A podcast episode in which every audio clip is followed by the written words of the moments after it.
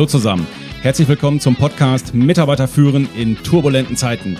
Der Podcast für die Führungskräfte, Unternehmer und Macher unter euch, die so richtig Gas geben wollen und Bock auf Methoden, Tipps und Tools haben, mit denen sie ihre Mitarbeiter und Teams noch besser durch diese turbulenten Zeiten führen können.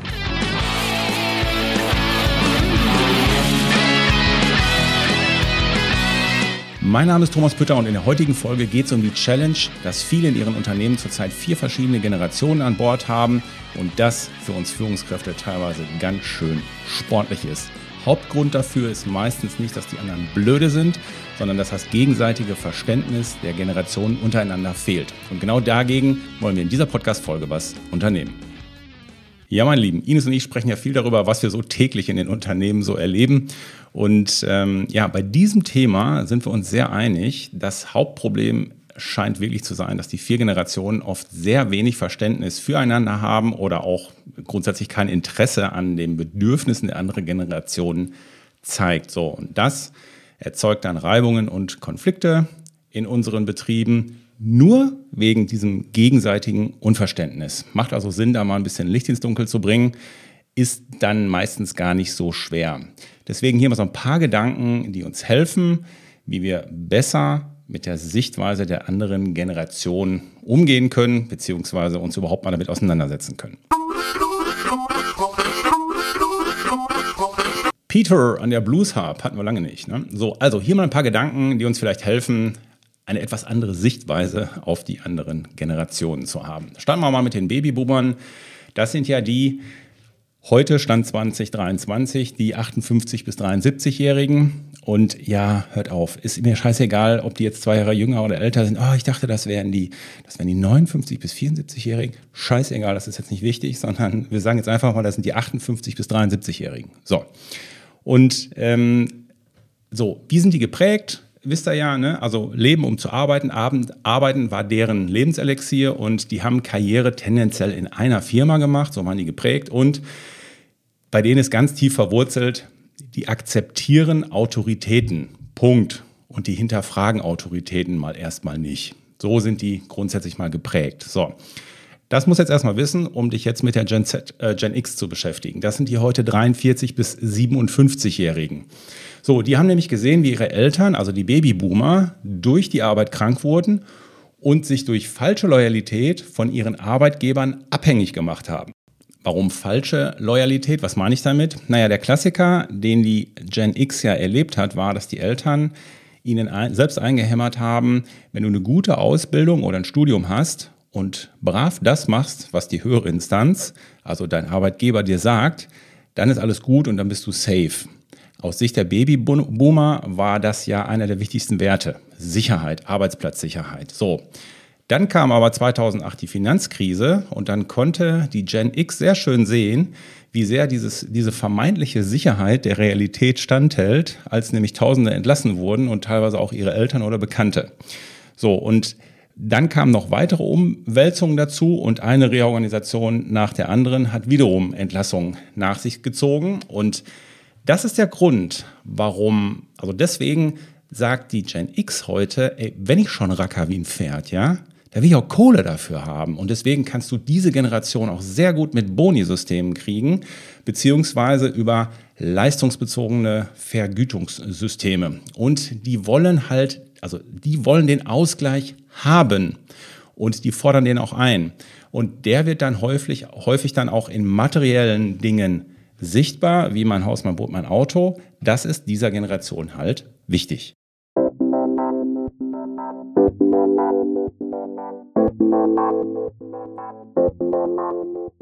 So, jetzt kommt die Gen Y, die heute 28 bis 42-Jährigen und sagen, Moment mal, also aus ihrer Sicht, ne, was sie wiederum an ihren Eltern, den Gen Xern sehen oder an der Generation drüber, rackern wie ein Pferd, um sich dann ein Haus, Auto, Brot zu leisten, äh, macht ja gar keinen Sinn. Ja?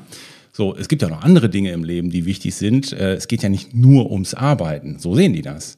Die sagen halt, hey, Persönlichkeitsentwicklung ist halt auch sehr erstrebenswert und macht auch Sinn.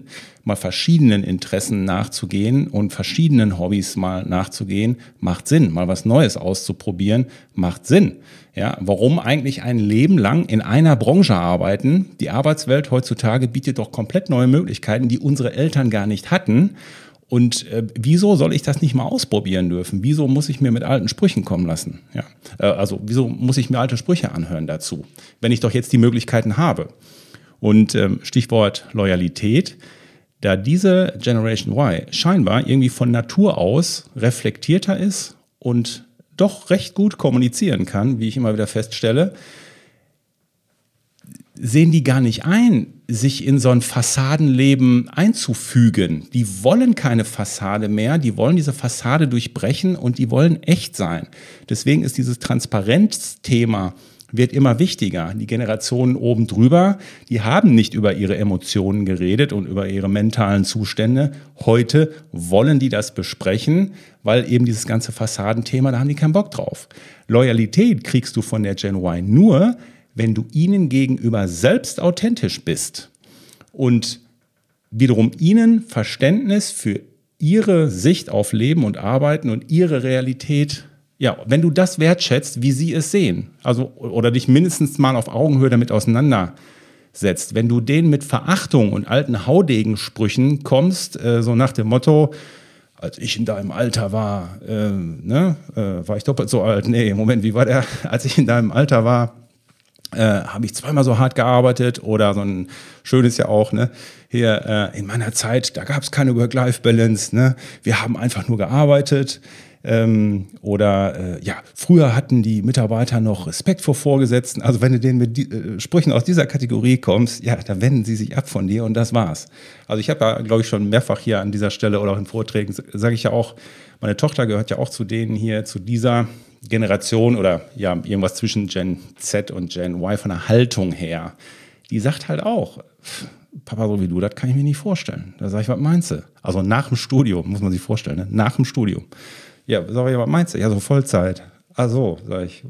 Ah, Vollzeit kannst du dir nicht vorstellen. Okay, was könnte sich die gnädige Frau denn vorstellen? Ja, so 25 Stunden die Woche und so surfen. Ah, alles klar.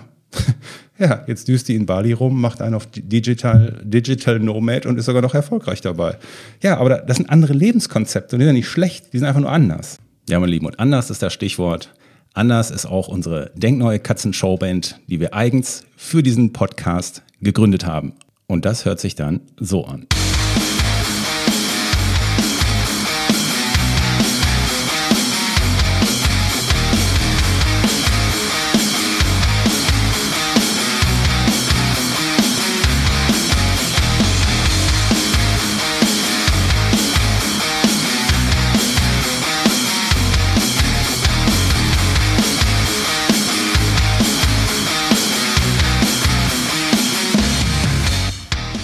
So, und dann haben wir noch die Gen Z an Bord, die 13- bis 27-Jährigen.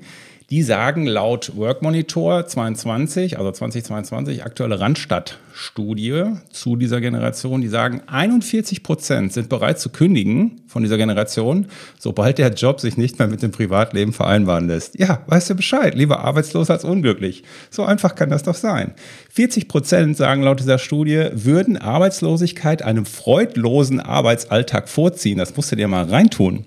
Ja, und gleichzeitig sind 94 Prozent bereit, sich von einem Karrierecoach nach vorne bringen zu lassen. Das ist aber auch mal cool. Und da weiß ich nicht, ob das die Unternehmen schon alles auf dem Schirm haben. Ich rede ja mit vielen gerade darüber, dass sie, sagen wir mal, sich einen Performance Coach intern aufbauen sollen. So nach dem Motto, kommt in unsere Ausbildung, da kriegst du die ganzen Tools und dann müsst ihr das weiterentwickeln in Richtung Karrierecoachings für euch, Performance-Coachings und so weiter. Das fällt bei denen auf fruchtbaren Boden. Aber du musst es denen halt auch anbieten, weil Persönlichkeitsentwicklung ist denen ein total wichtiges Thema. So, und ähm, du musst die auch generell nicht nur fachlich weiterentwickeln, du musst die auch persönlich in ihrer Persönlichkeitsentwicklung begleiten als Führungskraft. Es klingt ein bisschen spooky, aber es ist so. Ja, und bei der Generation musst du dich halt auch darauf einstellen, weil sie halt auch so geprägt sind, ähm, da musst du halt damit rechnen, dass die, dass die im Vorstellungsgespräch äh, halt die Frage nach deinem CO2-Fußabdruck im Unternehmen stellen, ja, oder ja, ähm, können Sie mir mal was über Ihr soziales Engagement erzählen? Also fragt der Bewerber dann den Arbeitgeber. So sieht das dann aus. Ne? So, und dann sagt er, ja, das wären für mich nämlich K.O.-Kriterien, ansonsten kann ich nicht kommen. Jetzt könnte man sagen, komm, scheiß Überheblichkeit, ne? das, ist ja, das ist ja schon fast Arbeitsunwilligkeit. Ja, aber ähm, es sind auch gleichzeitig die gleichen, oder sagt man dieselben, ist auch scheißegal, es sind die gleichen, die auf die Straße gehen für ihre Werte, für etwas, was ihnen nicht passt. Das sind die gleichen, die die die Fridays for Future Community anschieben, die für Black Lives Matter nach vorne tragen. Und das sind Movements dieser jungen Generation. Die sind nicht nur faul und null Bock, sondern äh, die haben nur null Bock darauf, dass wir sie nicht als Gen Global verstehen, weil die eben dieses Global-Thema mittlerweile ja, weil das für die total wichtig ist und wir möglicherweise, also wir, sage ich mal, die anderen Generationen außer Gen Z, das vielleicht noch nicht so auf der Prioritätenliste ganz oben haben und dann sagen, ja, sorry, wenn du mich nicht verstehst, stehe ich dich auch nicht. Beziehungsweise im richtigen Deutsch, wenn du andere Generationen mich nicht verstehen willst, dann werde ich mir auch keine Mühe geben, dich zu verstehen. so wäre es, glaube ich, richtig ausgedrückt.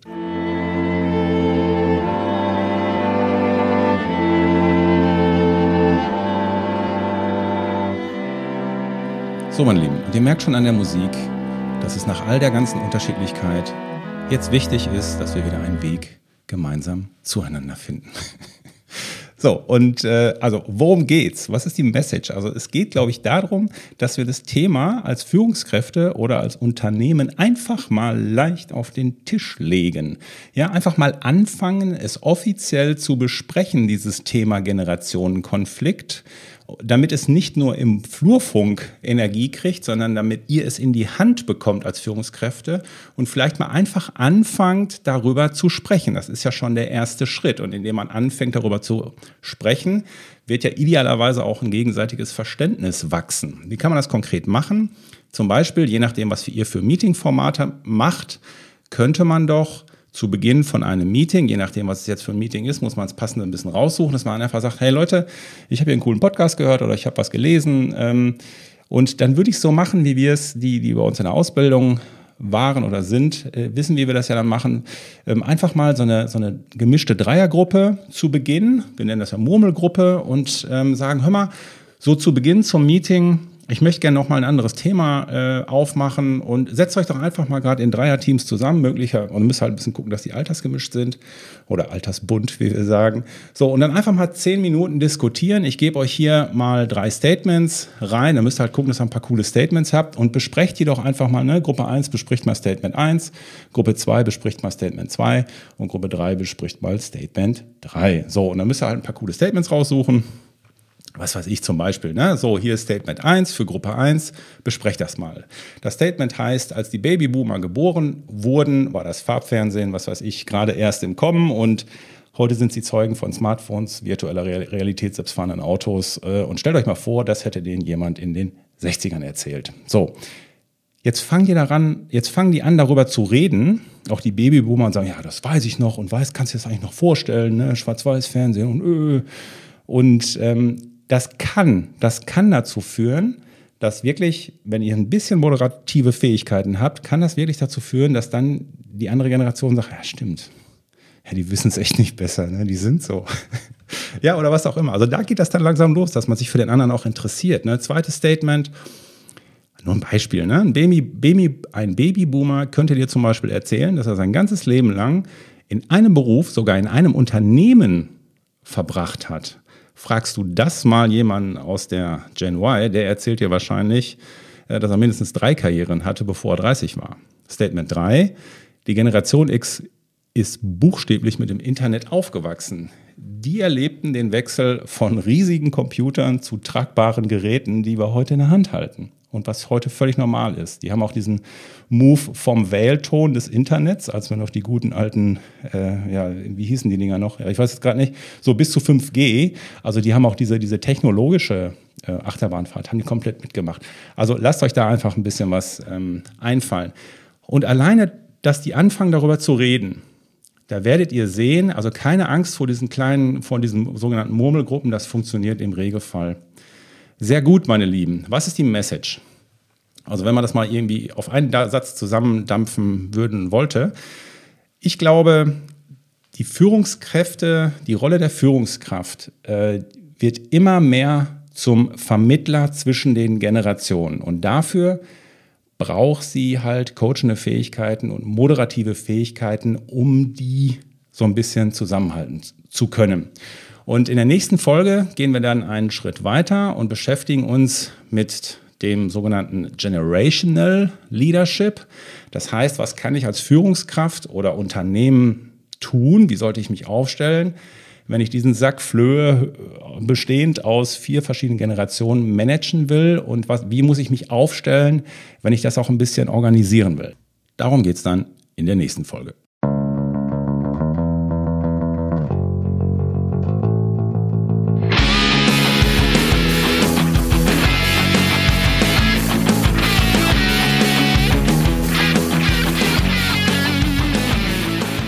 Ja, mein Lieben, und am Ende ist die Vier-Generationen-Challenge doch nichts anderes wie ein großer Familientisch in der Küche. Die Babyboomer kochen nach traditionellem Familienrezept. Die Gen X sorgt für die passende Spotify-Playlist, natürlich mit den Best of 80s and 90s. Die Gen Y steuert ein veganes Gericht bei und bringt Cold Brew Coffee mit Mandelmilch für alle mit, während die Gen Z das ganze Dinner live auf TikTok streamt. Alle sitzen sehr unterschiedlich am Tisch, aber alle sitzen am selben Tisch und haben Fun. Warum? Weil jeder gesehen wird und jeder was beisteuert. Wenn das kein schönes Schlussbild ist. Meine Lieben, alles weitere zu uns gibt's auf www.denk-neu.com. Ich bin für heute weg. Euer Pü.